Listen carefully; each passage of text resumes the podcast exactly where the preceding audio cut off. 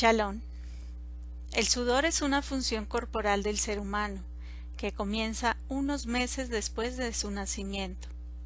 Se suda para regular la temperatura del cuerpo, porque si esto no ocurre, no existiría la capacidad de tolerar el calor del cuerpo. El sudor se produce por diferentes causas, entre ellas el calor ambiental, el ejercicio físico y situaciones de estrés.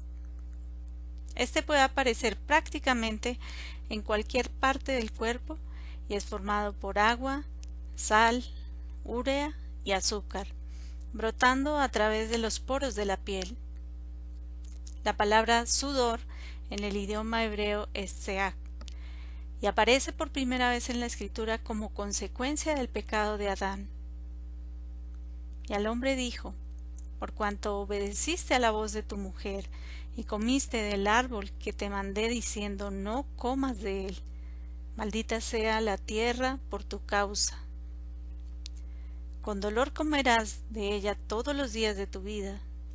Espinos y cardos te producirá, y comerás plantas del campo.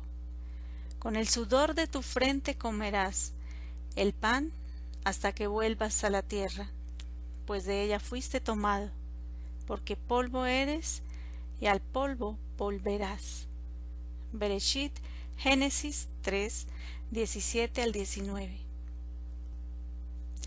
Lamentablemente, el hombre, a partir de la desobediencia, tendrá que trabajar la tierra que el Eterno maldijo, y con ella ganar su sustento. Pero no es la única situación que parece incómoda para el hombre. El sudor es asociado a los malos olores que provoca en el cuerpo.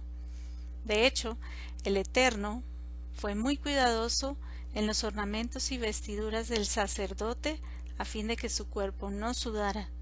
Así se lee en el libro de Ezequiel, Ezequiel 44, 15 al 18. Pero los sacerdotes levitas, hijos de Sadoc, que se ocupaban de guardar mi santuario. Cuando los hijos de Israel se alejaron de mí, se acercarán a mí para servirme, y estarán delante de mí para ofrecerme la grosura y la sangre, declara el Eterno. Ellos entrarán en mi santuario y se acercarán a mí, mesa, para servirme y guardar mis ordenanzas. Y cuando entren por las puertas del atrio interior, se pondrán vestiduras de lino, no se pondrán lana mientras estén sirviendo en las puertas del atrio interior y en el templo. Llevarán turbantes de lino sobre sus cabezas y calzoncillos de lino sobre sus lomos. No se ceñirán nada que los haga sudar. El Eterno declaró que los sacerdotes llevarán vestiduras de lino y no podrían usar lana o algún material que les hiciera sudar.